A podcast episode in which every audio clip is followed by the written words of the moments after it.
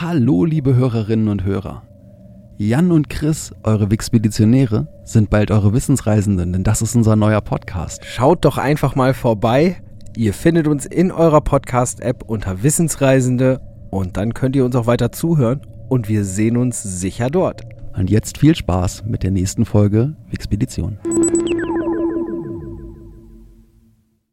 Wenn ihr schon immer wissen wolltet, wer die Zauberin der Zahlen war und aus der heutigen Computerwelt nicht mehr wegzudenken ist, dann seid ihr hier genau richtig.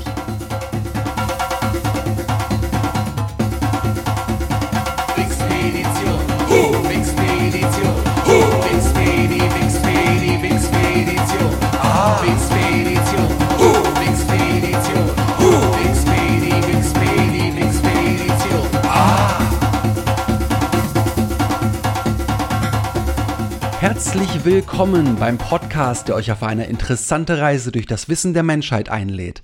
Auch heute für euch an den Mikrofonen der Jan im schönen Osnabrück. Hallo da draußen und im schönen Lotte sitzt wie immer der Chris. Ganz genau, und er sagt auch nochmal herzlich willkommen.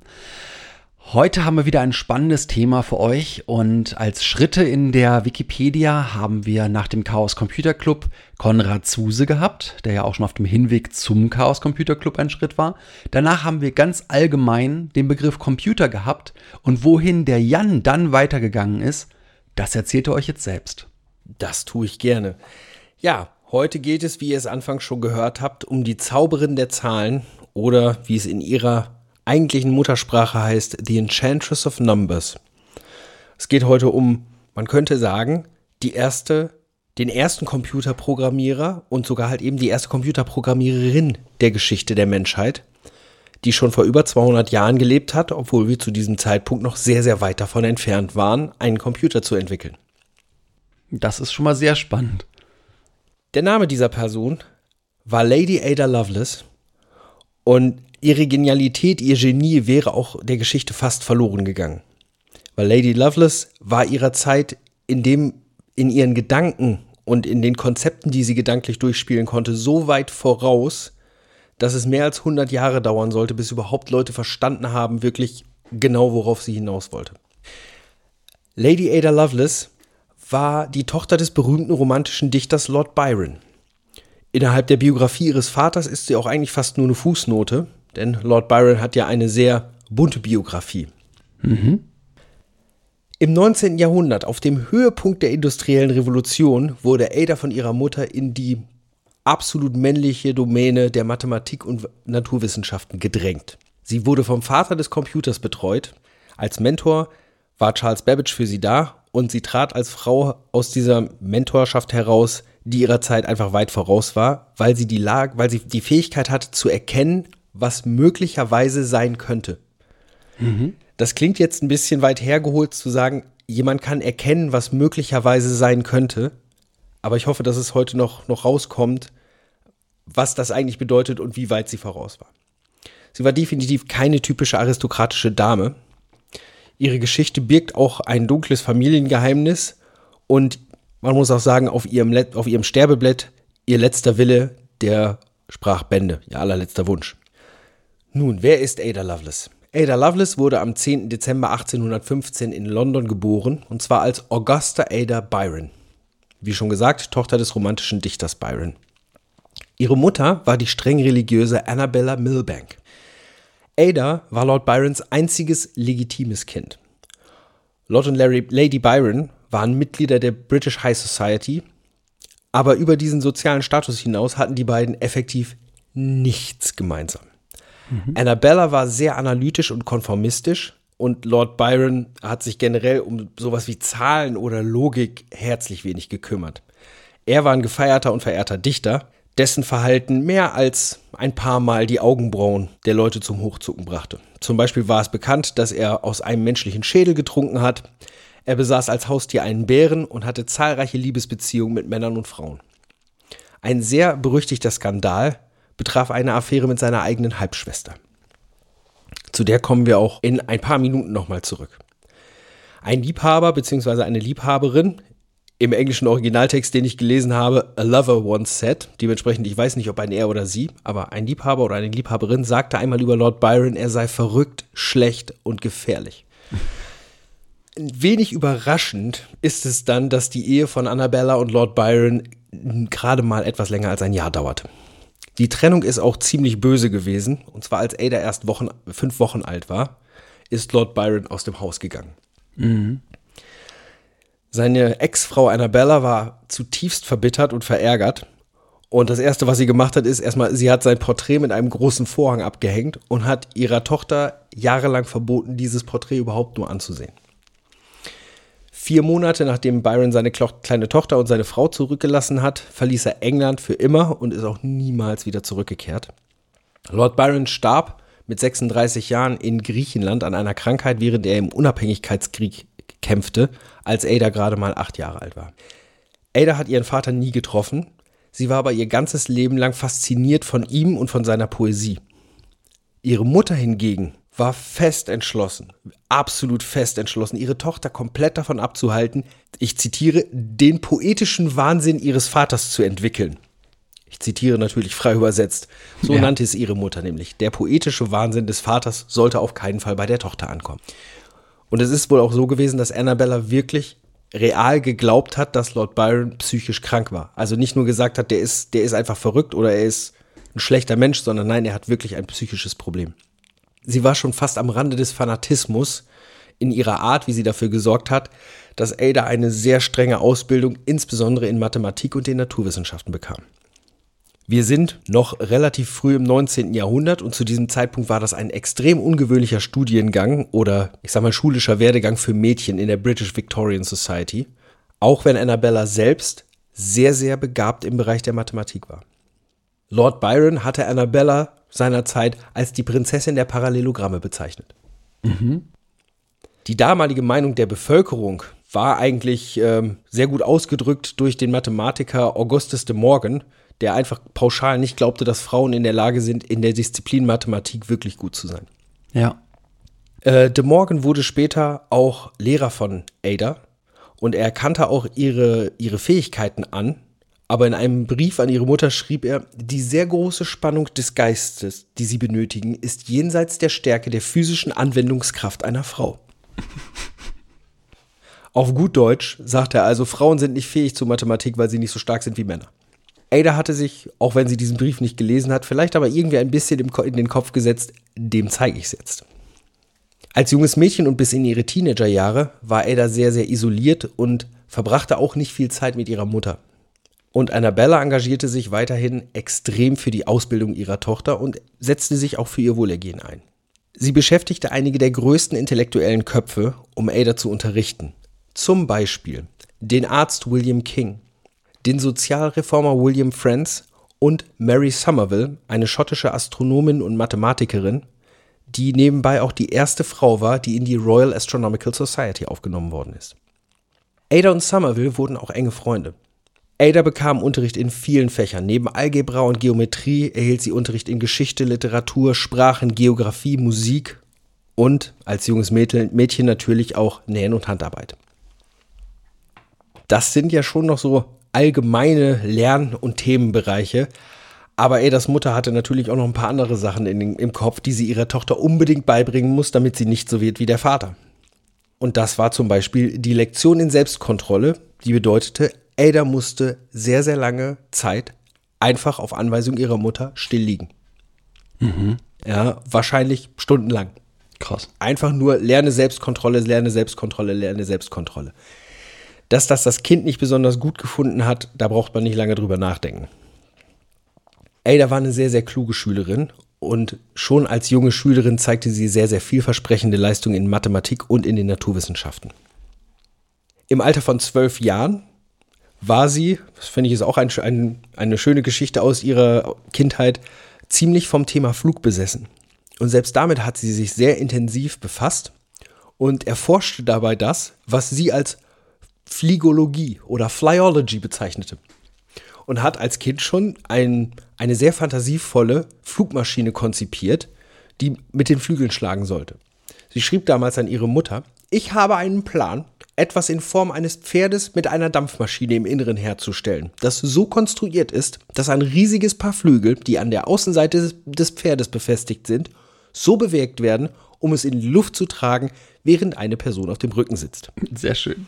Sie hat sich auch schon überlegt, aus welchen Baumaterialien äh, man das bauen muss, wie zum Beispiel Papierseide oder Federn, damit es äh, damit's leicht ist. Sie hat sich überlegt, man braucht Navigationsausrüstung, also einen Kompass und man braucht natürlich eine Dampfmaschine als Kraftquelle. Neben der Zeit, die sie in ihren Studien, die sie mit ihren Studien verbracht hat, kämpfte Ada aber auch in ihrer Kindheit und Jugend immer wieder mit Krankheiten. Sie klagte schon in ihrer Kindheit sehr, sehr häufig über Kopfschmerzen, und zwar so starke Kopfschmerzen, dass das bis zur Sichtbeeinträchtigung ging. Im Jahr 1829 erkrankte sie an Masern. Ein sehr häufiges Kindheitsleiden im 19. Jahrhundert. Und diese Krankheit führte für Ada zu einer einjährigen Be Bettruhe. Und sie war vorübergehend behindert und konnte nicht laufen. 1831, im Alter von 16 Jahren, konnte sie, hat sie mit Hilfe von Krücken wieder laufen gelernt. Mit 17 ging es ihr wieder so weit gut, dass sie im Einklang mit den Gepflogenheiten ihrer sozialen Klasse, nennen wir es mal, in die Gesellschaft eingeführt wurde. Das heißt, sie tanzte zu entsprechenden Anlässen mit verschiedenen Teilnehmern von, von Feiern und Partys und bezauberte alle mit ihrem brillanten Verstand. Die industrielle Revolution war nun in vollem Gange und das war ein, einerseits eine glorreiche Zeit in der Geschichte für den Fortschritt von Technologie, zeitgleich aber auch die perfekte Zeit für die neugierige Ada, um erwachsen zu werden. Sie hatte Zugang zu Intellekt, Investoren und einflussreichen Personen an der Macht und das alles aufgrund ihrer Position in der Gesellschaft, die sie durch ihre Mutter hatte. All das war für die junge Ada Lovelace der perfekte Sturm. Und das Einzige, was gefehlt hat, um diesen perfekten Sturm wirklich noch perfekter zu machen, war ein Blitz. Und der Blitz kam in Person von Charles Babbage. 1833 nahm nämlich die junge Ada unter einer ausgewählten Gruppe an einer sehr, sehr begehrten Party teil, die von Babbage selber veranstaltet worden ist. Babbage, ich hatte es ja eingangs gesagt, ist heute als der Vater des Computers bekannt. Ein Gast schrieb damals, eine der drei Qualifikationen für diejenigen, die eingeladen werden wollten, war Intellekt, Schönheit oder Rang. Und mit genau diesen drei Anforderungen passte Ada Lovelace natürlich perfekt in diese Gesellschaft. Auf dieser Party zeigte dann Babbage einen Teil seiner neuesten Erfindung. Und diese Erfindung war ein massiver mechanischer Taschenrechner, der heute als Differenzmaschine bekannt ist. Oder im Englischen The Difference Engine. Das Design für die Differenzmaschine war absolut revolutionär und dieser Teil war vollständig konstruiert und die Differenzmaschine war vollständig gezeichnet. Also der Plan stand. Ja.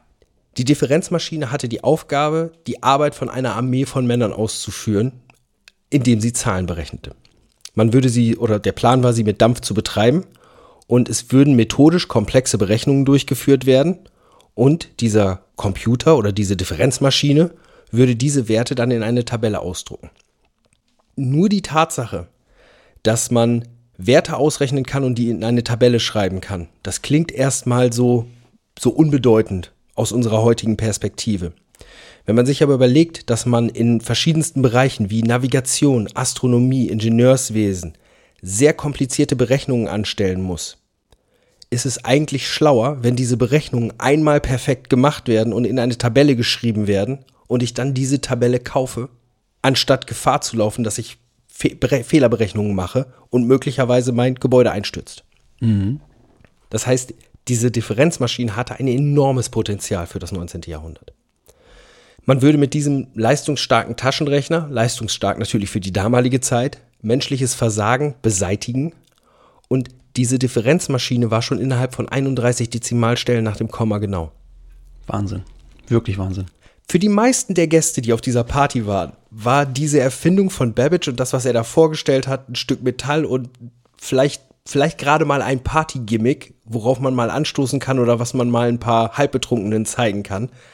Für eine, für insbesondere aber eine Person war das was ganz anderes, nämlich für Ada Lovelace. Die eine solche Faszination von dieser Maschine gehabt haben muss und von dem, von dem Konzept, was Babbage hatte, ähm, dass es in ihrem Kopf wahrscheinlich sofort angefangen hat zu rattern. Der Mathematiker De Morgan und seine Frau, die waren auch dort. Und De Morgans Frau schrieb später über die Nacht, Als die meisten Gäste mit dem Ausdruck zuschauten, den Wilde zeigen, wenn sie durch ein Fernrohr sehen, verstand Miss Byron die Funktion und sah die große Schönheit der Erfindung.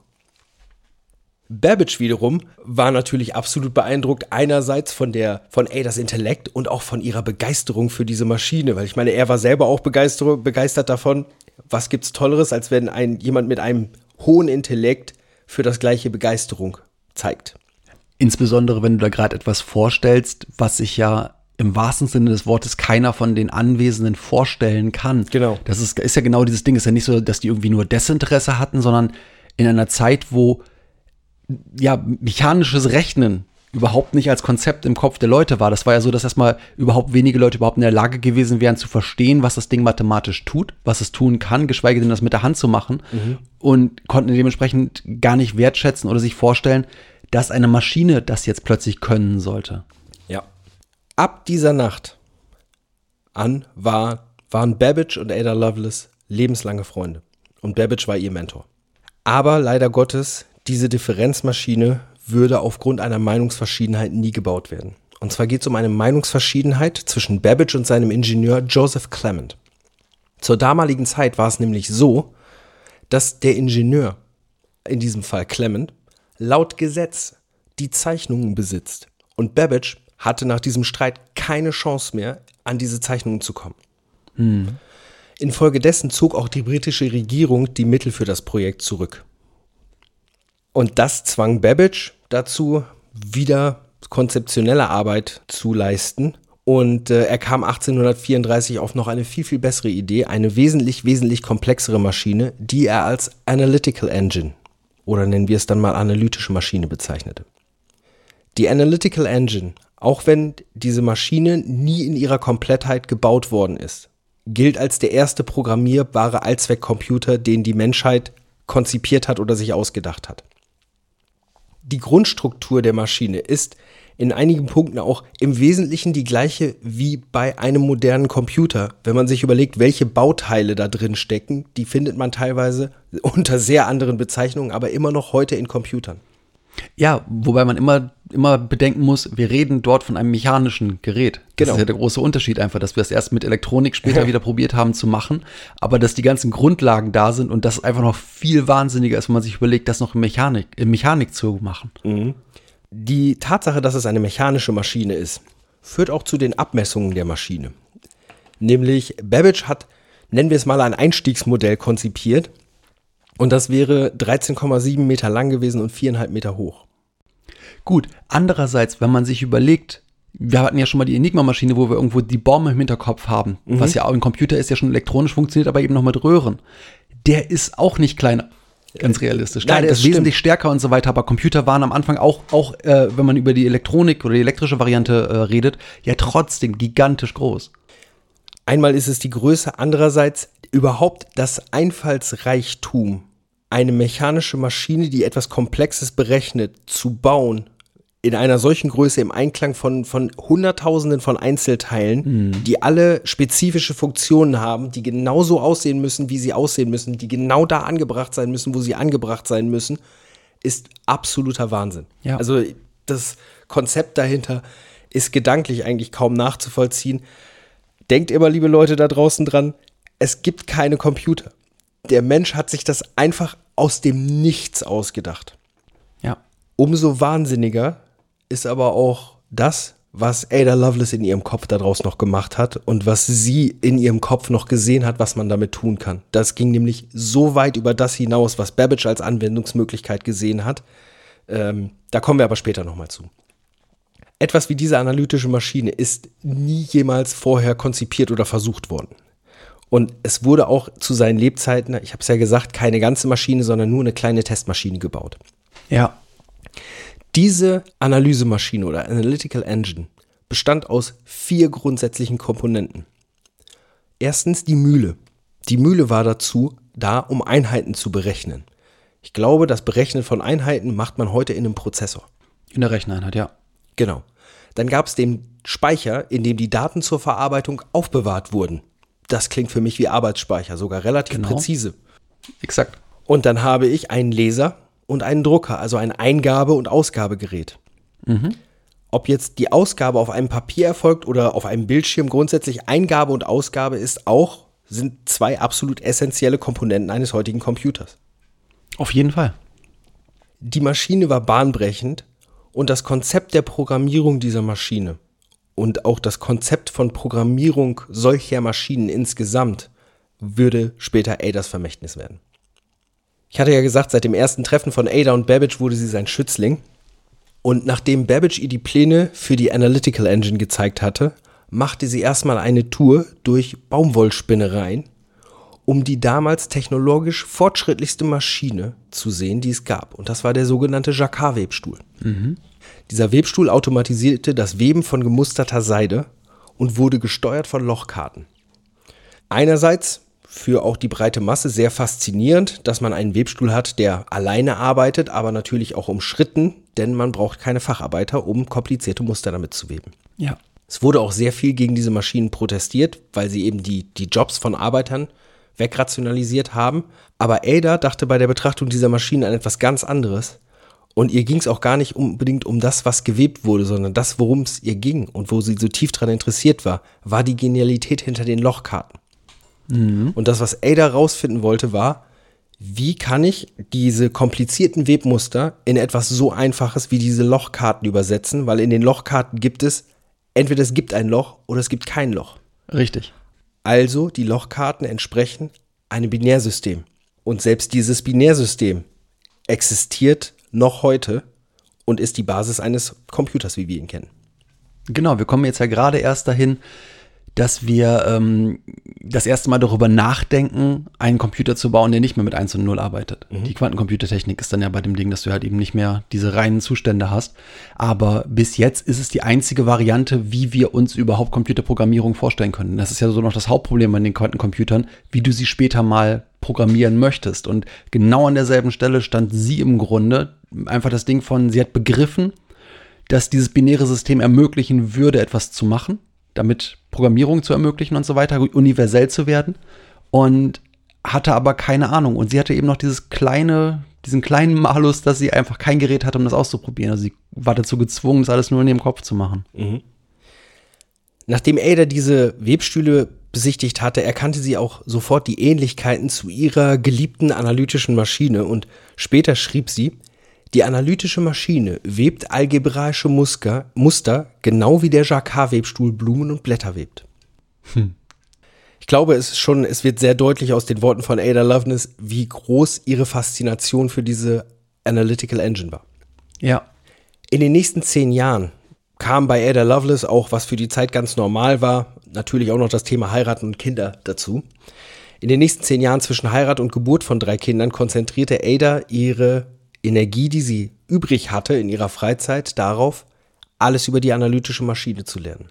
Damals hat sie auch geschrieben, ich glaube, ich bin entschlossener denn je in meinen Zukunftsplänen. Ich beabsichtige, in der Stadt Vorkehrungen zu treffen, die mir mit wenigen Ausnahmen für mein Studium ein paar Stunden täglich sichern. Es war für sie komplett klar, ich muss an diesem, an diesem Thema weiterarbeiten. Ich kann mich davon nicht lösen und ich will es auch nicht. Jetzt kommen wir mal zu einem Italiener, der einen relativ wichtigen Punkt in der Geschichte von Ada Lovelace ausmacht. Es geht nämlich um den italienischen Militäringenieur und späteren italienischen Premierminister Luigi Menabrea. Der hat sich eine Vorlesung, eine der seltenen Vorlesungen von Babbage selber angehört und schrieb danach einen Artikel mit dem Namen Skizze der von Charles Babbage Esquire erfundenen Analysemaschine. War ein äußerst detailliertes Papier und ein sehr mathematisches Papier und geschrieben hat es in Französisch. Warum? Das kann ich nicht sagen, aber so heißt es halt, es, äh, es war in Französisch geschrieben und Ada fühlte sich dazu berufen, das zu übersetzen. Und weil sie diese Maschine nun mal so gut kannte, eigentlich sogar besser als Menabrea, konnte sie da ihre eigenen Gedanken einfließen lassen. Und sie ging dieser Aufgabe der Übersetzung nach wie ein besessener Teufel. Und als sie damit fertig war, waren ihre Notizen dreimal so lang wie das Originalpapier. Sie veröffentlichte ihren fertigen Artikel im English Journal of Science 1843 von Richard Taylor veröffentlicht. Sie verwendete dort nur ihre Initialen AAL für Augusta Ada Lovelace, Ja. denn Wahrscheinlich wäre es nicht gut gekommen, wenn sie einen oder niemand hätte den Artikel ernst genommen, wenn er von einer Frau geschrieben worden wäre. Richtig. Und der Teil des Papiers, der Adas Anspruch als erster Programmierer oder der dem dieser Anspruch Gewicht verliehen wird, der kommt in Abschnitt G in diesem Artikel. Denn darin beschreibt Ada auch in Tabellenform, wie diese Maschine mit einem Code zur Berechnung von Bernoulli-Zahlen programmiert werden kann. Juhu, da haben wir wieder einen Full Circle. Wieso? Bei Bernoulli-Zahl muss denke ich an Hyperboloiden. Die Ah, hatten wir auch schon. stimmt, sehr Dafür schön. braucht, oder da, da kommt es nämlich auch drin vor in der Berechnung von Hyperboloiden, da brauchst du auch Bernoulli-Zahlen. Ja, ich habe mir kurz den Wikipedia-Artikel zu Bernoulli-Zahlen angeschaut, ähm, habe die ersten drei Zeilen gelesen, habe dann die Formeln, die mathematischen, die da stehen, angeguckt und habe dann ängstlich meinen Monitor ausgeschaltet und bin weggelaufen. ja, das, das würde ich auch tun. Also dieser Algorithmus, den sie da in Tabellenform dargestellt hat, ist ein Algorithmus, der von einer Maschine ausgeführt werden sollte und ist damit das erste Programm. Außerdem beschrieb Ada, wie man Codes für das Gerät erstellen könnte, damit dieses Gerät auch mit Buchstaben und Symbolen umgehen kann. Und sie theoretisierte zum Beispiel auch innerhalb dieses Artikels eine Methode für die Maschine, um eine Reihe von Anweisungen in Schleifen zu wiederholen, was ein Prozess ist, den Computerprogramme genauso noch heute verwenden. Ja. Nochmal 1843. Richtig, weit vor jedem Computer. Von, vor, vor allem, was in irgendeiner Form ein Computer, so wie wir ihn heute kennen, darstellt. Ada Lovelace ging aber in ihrem Artikel noch weiter, weil sie in dem Artikel auch andere gedankliche Konzepte angeboten hat, wie zum Beispiel ihre Gedanken zum Thema künstliche Intelligenz. Sie schrieb nämlich zum Beispiel, die analytische Maschine hat keinen Anspruch darauf, irgendetwas hervorzubringen. Es kann, sie kann alles tun, was wir wissen, um es auszuführen. Sie kann der Analyse folgen, kann jedoch keine analytischen Beziehungen oder Wahrheiten antizipieren. Das ist später in der theoretischen Informatik bekannt geworden als Lady Lovelace's Objection. Ja, nämlich gegen die Aussage, eine Maschine kann so viel lernen, dass eine künstliche Intelligenz sich bildet. Und sie sagt, nein, eine Maschine kann das lernen, was wir beibringen. Punkt. Es geht nicht mehr. Die Notizen waren insofern so bedeutsam, weil sie halt eben Adas Vision für die analytische Maschine enthielten. Und genau in dieser Vision übertrifft sie ihren Mentor Charles Babbage in ihrem Verständnis des Potenzials dieser Maschine bei weitem. Dazu hat zum Beispiel der Historiker von Babbage geschrieben, Ada sah etwas, das Babbage in gewissem Sinne nicht sah. In Babbages Welt waren seine Maschinen an die Zahl gebunden. Lovelace erkannte, dass die Zahl andere Entitäten als die Menge darstellen konnte. Und diese Erkenntnis ist eigentlich im Bezug auf unsere heutige Computertechnologie die, die absolut bahnbrechende Erkenntnis, weil Farben, Töne, Formen, alles, alles kann Zahlen sein. Es, Ja, ich habe ich hab auch gehört, dass sie wohl auch ähm, schon in ihren Visionen das Ding hatte, dass sie sich zum Beispiel vorstellen konnte, dass Computer irgendwann Musik komponieren Ja. können. Was ja auch nochmal so eine Abstraktion ist, die, wo man denkt so, wow, wie kann sie darauf kommen? Aber ja klar, sie war, hatte, eben- hatte eben so wenig Blockaden im Verstand, dass sie einfach eins nach dem anderen weiterdenken konnte und da von keinem glücklicherweise gestoppt wurde. Und das ist einfach, einfach so unglaublich, dieses im, im im Grunde ist es ja sowas wie so ein Huhn- und Ei-Problem, Computer- und Programmiersprache. Und das Ei war einfach, ja, oder das Huhn, ich weiß nicht, was was ist, aber da ist etwas da gewesen, so lange bevor das andere da war, dass es unverständlich ist, wie es möglich ist, dass ein Mensch so weit vorausgedacht hat. Ja. Dass die Zahl eben eine andere Entität als Menge darstellen konnte, wenn wir aus der heutigen oder von der gegenwärtigen Höhe des modernen Rechnens zurückblicken und die Geschichte nach diesem Übergang, nach dieser Erkenntnis durchsuchen, dann ist das präzise 800, 1843 mit der Veröffentlichung dieses Papiers. Ja. Und darum ist dieses Papiers etwas, das geschichtlich und im Bezug auf Computertechnologie so bahnbrechend ist, dass es schockierend ist, wie lange die Menschen nicht verstanden haben, wie lange es gedauert hat, bis der Rest der Menschheit begriffen hat, was Ada Lovelace da geschrieben hat. Weil es hat über 100 Jahre gedauert, bis andere Leute das wieder gefunden haben und verstanden haben, wo ihre Gedanken hingegangen sind.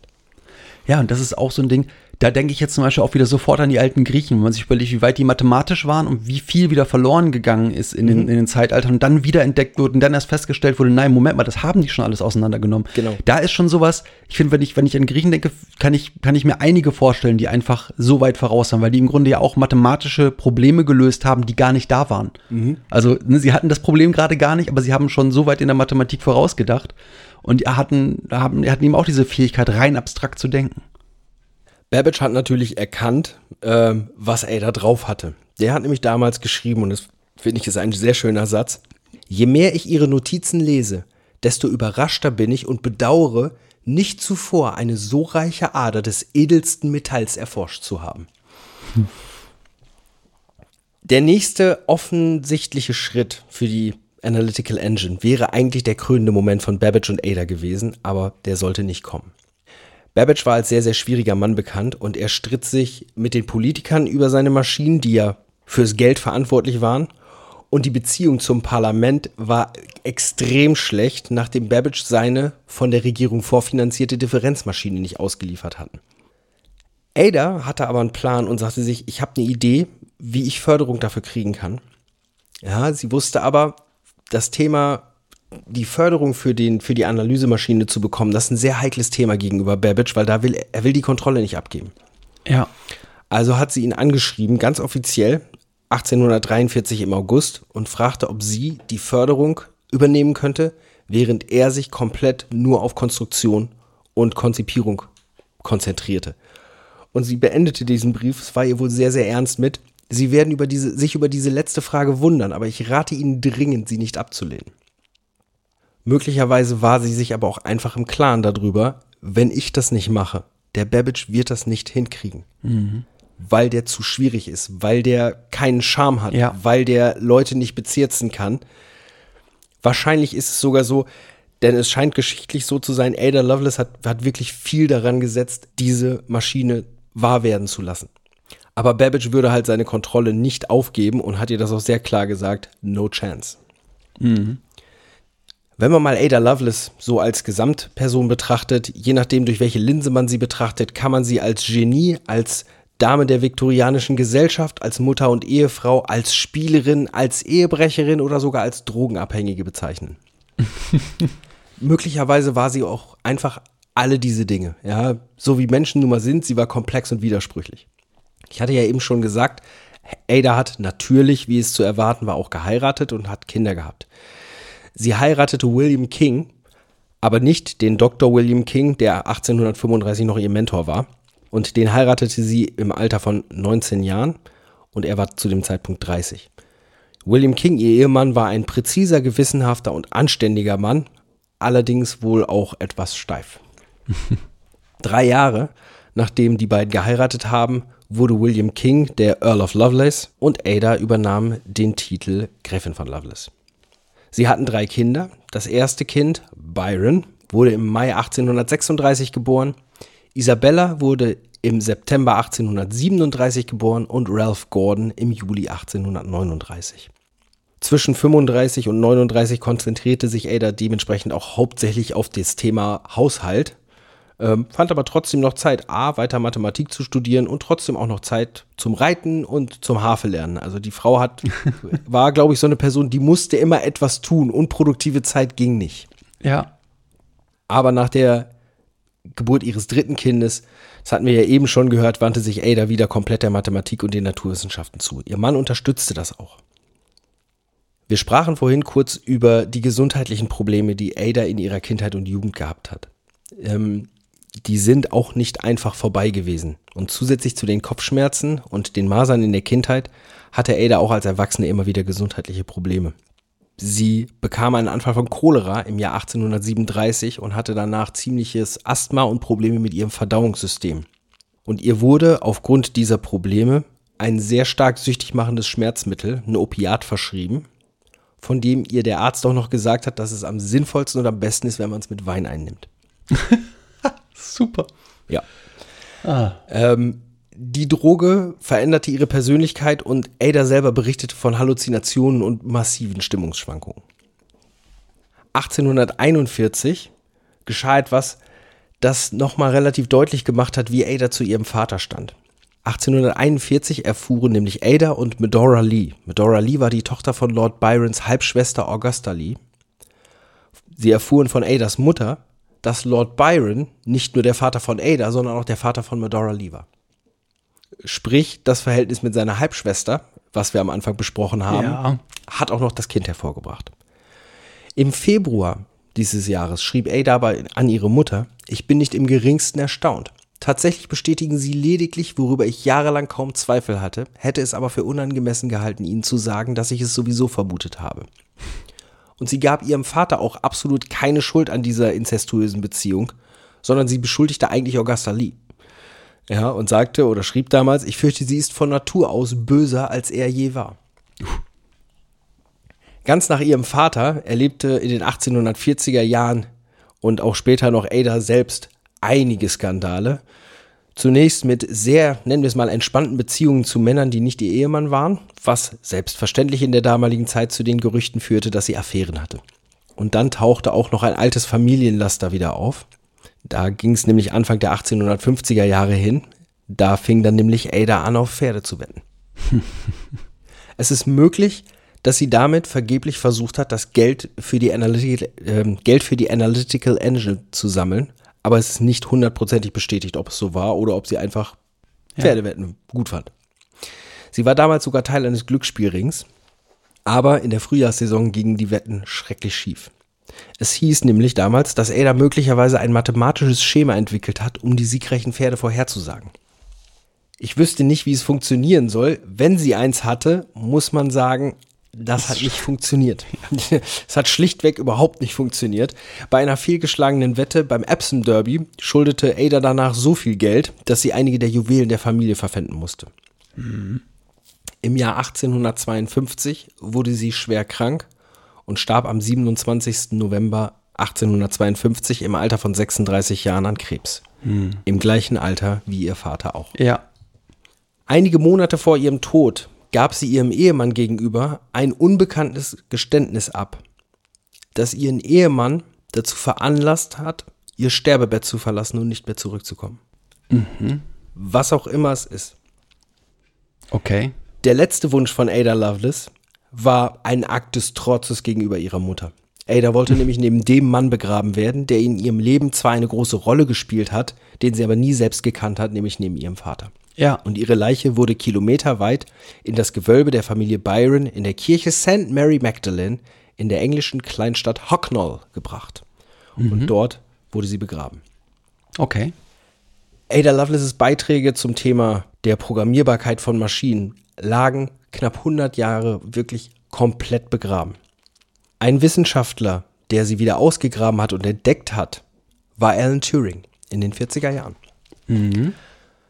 Über den haben wir ja schon vor ein paar Folgen im Zuge der Enigma gesprochen. Turing war so schon sowas wie ein verwandter Geist, der sich eigentlich für die gleichen Dinge interessiert hat wie Ada Lovelace, nämlich Ja. für Maschinen, die auf Anweisung handeln können. Turings Arbeit an der Entschlüsselung der Enigma hatte schon be begonnen, bevor er Adas Notizen über die Analytical Engine gelesen hatte, aber er wurde stark von ihr beeinflusst.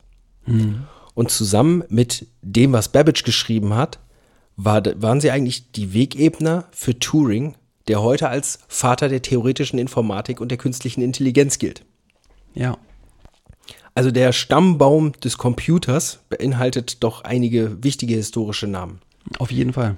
Später tauchten Adas Notizen in B.V. Bowdens Buch Schneller als gedacht, einem Symposium über digitale Computer aus dem Jahr 1953 auf.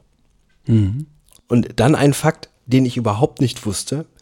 In den 1970er Jahren dann entwickelte das US-Verteidigungsministerium eine Programmiersprache hoher Ordnung, um hunderte von verschiedenen Programmiersprachen zu ersetzen, die beim Militär im Einsatz waren. Und der Name dieser Programmiersprache ist Ada. Die Programmiersprache Ada wird bis heute weltweit für den Betrieb von Echtzeitsystemen eingesetzt, in der Luftfahrt, im Gesundheitswesen, Transportwesen, Finanzwesen, in der Infrastruktur und in der Raumfahrtindustrie. Also das ist eine Programmiersprache, ja, die existiert heute und sie ist aktiv in Nutzung. Ja. Jeweils am zweiten Dienstag im Oktober findet seit 2009 der Tag der Ada Lovelace statt. Das ist eine internationale, oder da findet eine internationale Feier statt. Und das Ziel ist es, die Leistung von Frauen in den Bereichen Naturwissenschaften, Technik und Mathematik besonders anzuerkennen und zu ehren. Und es ist auch das, das Ziel, das Profil von Frauen in diesen Bereichen zu stärken und damit auch neue Vorbilder zu schaffen, die gegebenenfalls mal mehr Mädchen zur Arbeit in diesen Sektoren ermutigen, weil es wahrscheinlich sehr, sehr talentierte Mädels in diesem Bereich gäbe, die aufgrund der Tatsache, dass es so eine Männerdomäne sind, es sich vielleicht nicht trauen. Ja, wobei ja eigentlich man heutzutage auch einfach sieht, es gibt eben wirklich viele Frauen, die gerade ein besonderes Talent für Mathematik haben. Und dementsprechend, ja, muss ich wirklich sagen, es geht da um Hürdenabbau. Es geht eben darum, die genauso früh für Computer zu begeistern, wie irgendwie Jungs für Computer begeistert sind, damit eben Genau. solche Talente nicht von Anfang an verpuffen. Es gibt heutzutage immer noch einige Kontroversen darüber, ob Ada den Anspruch des ersten Programmierers verdient oder nicht. Und wahrscheinlich kann man auch lange darüber diskutieren, weil möglicherweise, also man kann wahrscheinlich auch argumentieren, dass man sagt, naja, du kannst nur der erste Programmierer sein, wenn du auch eine Maschine hast, die du programmieren kannst. Und zwar eine, die echt existiert und dein Programm mal läuft, anstatt nur ein, ein theoretisches Konstrukt zu sein. Aber es ist einfach nicht zu leugnen, dass ihre Vision der Vision ihrer Zeitgenossen, einschließlich Babbage, extrem weit voraus war. Äh, Babbage hat elf Bände veröffentlichter Schriften gehabt. Und er hat über die, die Bestrebungen, einen Computer zu bauen, nie auch nur im Ansatz so geschrieben, wie Ada Lovelace das getan hat.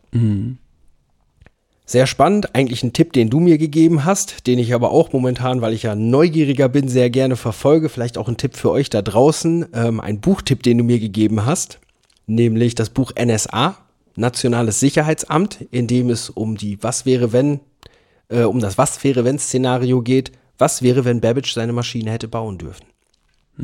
Und da ist es halt auch schon sehr interessant, dass diejenigen, die sich um die Hardware kümmern, die Ingenieure, die Kabelstecker, sind Männer. Und in diesem Buch ist es ganz klar, Programmierer sind Frauen. Ja, und das ist auch wieder so, wenn du überlegst, ähm, gerade bei, bei Sorgfaltsaufgaben ähm, hast du es ja häufig auch gehabt, gerade nach, nach, nach das erste Mal die Frauen im Krieg plötzlich die ganzen Sachen in, Fab in Fabriken übernehmen mussten. Hat sich ja schnell gezeigt, dass man später auch wirklich dann, gerade bei der Computerproduktion, als die ersten Platinen bestückt werden mussten und so weiter, das waren auch Frauen, die das gemacht haben, weil denen einfach äh, angesagt wurde oder darüber gesagt wurde, dass sie länger präzise Aufgaben präzise auch erfüllen können. Ja, so und von daher, ähm, deswegen siehst, siehst du auch immer, wenn du, was weiß ich, Bilder siehst irgendwie aus Bletchley Park und so weiter, die Leute, die die Routine-Sachen dort machen, das sind alles Frauen. Ja, gerade am Anfang des Computers waren Frauen nicht wegzudenken.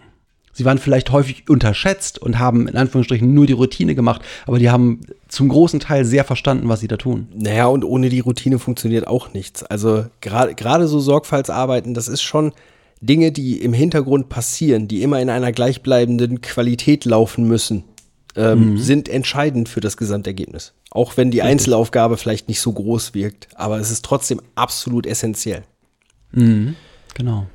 Ja, und so meine kleine Geschichte zu wahrscheinlich einer der beeindruckendsten, druckendsten Frauen in, im England der industriellen Revolution, die möglicherweise vielleicht noch besser 150 Jahre später gelebt hätte. Richtig, ja, auf jeden Fall.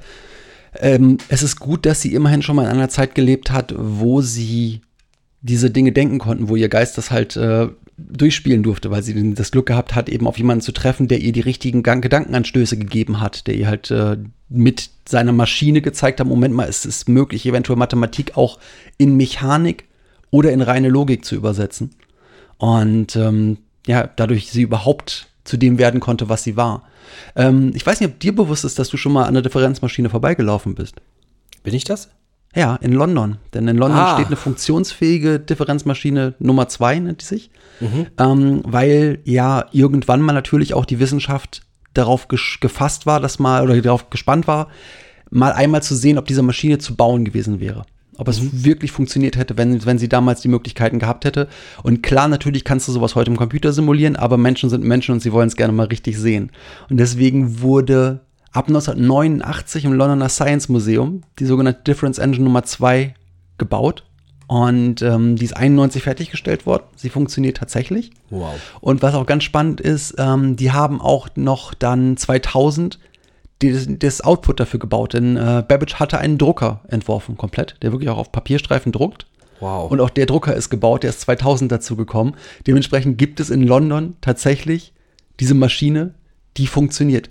Ja, die halt wirklich mechanisch angetrieben wird, die du programmieren kannst. Also die Differenzmaschine ist ja der, der kleinere, ist ja die, die, die Rechenmaschine im Grunde. Nichtsdestotrotz, dieses Gerät hätte er bauen können. Also er hat genug Wissen gehabt, dass, dass im Zweifelsfalle wirklich nur noch Geld gefehlt hätte.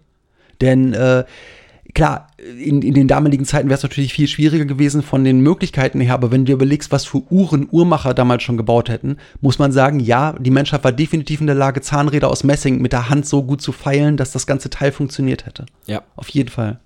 Und äh, das ist schon Wahnsinn. Auch das, also so sehr das jetzt auch häufig geklungen hat, dass, dass Ada halt den Babbage so wahnsinnig übertroffen hat, muss man auch sagen, der Babbage in sich war auch einfach ein Genie. Auf jeden ja, Fall. Absolut. Ja. Aber ich glaube, da ist wahrscheinlich der, der Unterschied einfach ersichtlich zwischen ich baue das und Mhm. es war bei ihm sehr, sehr viel Ingenieurswesen dabei, sehr viel Genau. Konstruktionsgedanken dabei, ähm, die, glaube ich, bei Ada Lovelace ein bisschen in den Hintergrund geraten sind. Und bei ihr ging es wirklich darum, okay, in meinem Kopf steht jetzt diese Maschine, die steht vor mir, was mache ich jetzt damit? Mhm. Und dass sie, dass sie fast an, an unterschiedlichen Punkten dann an dieser Maschine gearbeitet haben. Richtig. Ähm, ganz interessant finde ich auch noch, zu, eben noch einmal zurück zu dieser Maschine, die gebaut worden ist. Also es sind sogar de facto zwei gebaut worden vom Londoner Museum, weil die noch eine für Kalifornien gebaut haben, auch mit, mit Drucker dabei. Und was ich ganz interessant finde, ist, dass das, ähm, das London Science Museum für sich beansprucht, dass diese beiden Maschinen keine Replikate sind, sondern beides Originale. Da Babbage niemals eine gebaut hat und diese Maschinen genau auf Babbages Plänen gebaut wurden, handelt es sich um die beiden jemals gebauten Originalmaschinen. Okay, aber die, das sind keine Teile, sondern die, die Differenzmaschine haben sie komplett gebaut, ne? Genau. Das ist halt die Difference Engine Nummer 2. Es gibt halt ein- eine 0-Serie, eine 1-Serie und eine 2-Serie, die er geplant hat. Und die 2 ist halt die funktionieren und die 2 ist die, die halt dann zweimal gebaut worden ist. Aber halt 89 und 2008. Wow. Ne? Aber wie gesagt, sie funktionieren, das ist, das ist Wahnsinn. Und äh, das ist auch so ein Ding, wirklich, wenn man mal sich mit dem Thema Computer auseinandersetzen möchte und mal verstehen möchte, ohne dass man jetzt ganz, ganz, ganz, ganz viel erst lernt, wie so ein Computer funktionieren kann, ist einmal so ein Besuch von der Differenzmaschine durchaus interessant, weil wenn man da nicht nur dran vorbeiläuft, sondern sich die mal zwei Stunden anstarrt, einfach wirklich mal guckt, einfach, du kannst ja an dieser Maschine tatsächlich verfolgen im Weg, wie Informationen da durchlaufen, was das eine Zahnrad mit dem, wie das Zahnrad mit dem nächsten verbunden ist, wo man was hochheben kann, wo man was verstellen kann und so weiter. Und man wird dort sehen, wie Logik in Zahnräder umgesetzt ist. So, und das gleiche kann man dann auch mal sehr schön tun in Berlin wiederum, wo ein Nachbau von der Zeit 1 steht, also von, von Zuses ähm, ersten Computer. Und ähm, der ist auch wiederum noch so groß, dass auch dort du den Weg der Information folgen kannst. Ja, und äh, das sind wirklich spannende Sachen, denn das sind Dinge, da kommst du heute ja nicht mehr, nicht mehr zu. Das ist, als wir irgendwo angefangen haben, uns für Computer zu begeistern, hat man sehr häufig noch einen offenen Computer gesehen. Und als wir angefangen haben in den 90ern, waren die Mainboards noch echt groß. Die Speicherbausteine waren so groß, dass du die Daten fast noch lesen konntest, gefühlt. Ja. und es war alles noch gigantisch. Heutzutage ist der schnellste Computer, den du besitzt, dein Telefon. Das ist irre und da drin wirst du nichts mehr finden. Wenn du es komplett auseinanderbaust, hast du da drin auch nur noch irgendwie schwarze Platten, die dir gar nichts mehr sagen. Ja. Und von daher, ähm, ja, es ist für jeden mal echt angeraten, sich zu überlegen oder sich mal anzusehen, wie das Ganze angefangen hat, denn ähm, das, das wird einfach verloren gehen. Das wird ja immer noch nur anonymer. Irgendwann werden die Computer einfach nur noch irgendwie ein Würfel sein, der irgendwie funktioniert und du irgendwann auch einen Computer brauchst, um dir zu erklären, wie dieses Gerät noch funktioniert Ja. weil du es als Mensch gar nicht mehr nachvollziehen kannst. Ja, ich danke dir auf jeden Fall sehr für diese kleine, große Einführung in das Leben von Ada Lovelace. Für die Lobpreisung auf Ada Lovelace. Richtig, ganz genau. Und ähm, ja, ich kann euch schon mal verraten, natürlich gibt es auch in der nächsten Woche am Freitag eine neue Folge. Und von Ada Lovelace aus geht es dann weiter über den Federico Luigi Menebrea, den wir ja vorhin schon mal hatten, und die Briefmarke auf das nächste Thema, das ich euch dann nahebringen werde. Und da kann ich euch auch schon verraten, das wird spannend und anekdotenreich. Dementsprechend, wir hören uns am kommenden Freitag. Jetzt danke ich erstmal nochmal dem Jan für seine Geschichte und verabschiede mich schon mal hier aus dem Hauptstudio im schönen Lotte. Ja, und ich verabschiede mich aus dem schönen Osnabrück. Sag euch nochmal, bleibt neugierig und wir hören uns nächste Woche. Bis dann. Richtig, und in der Zwischenzeit raten wir euch wie immer, hinterlasst uns doch mal einen Kommentar bei uns auf der Webseite, da könnt ihr alle Folgen kommentieren, schreibt uns eine Mail oder gebt uns ein paar Sterne bei Apple Podcast. Stimmt, was der Chris gerade gesagt hat. Sehr gut, macht es so. Make it so. Genau. Kommt gut durch den Tag, durch die Nacht, von der Arbeit zur Arbeit oder auf dem Weg dahin. Und wir sagen Tschüss. Bis zum nächsten Mal.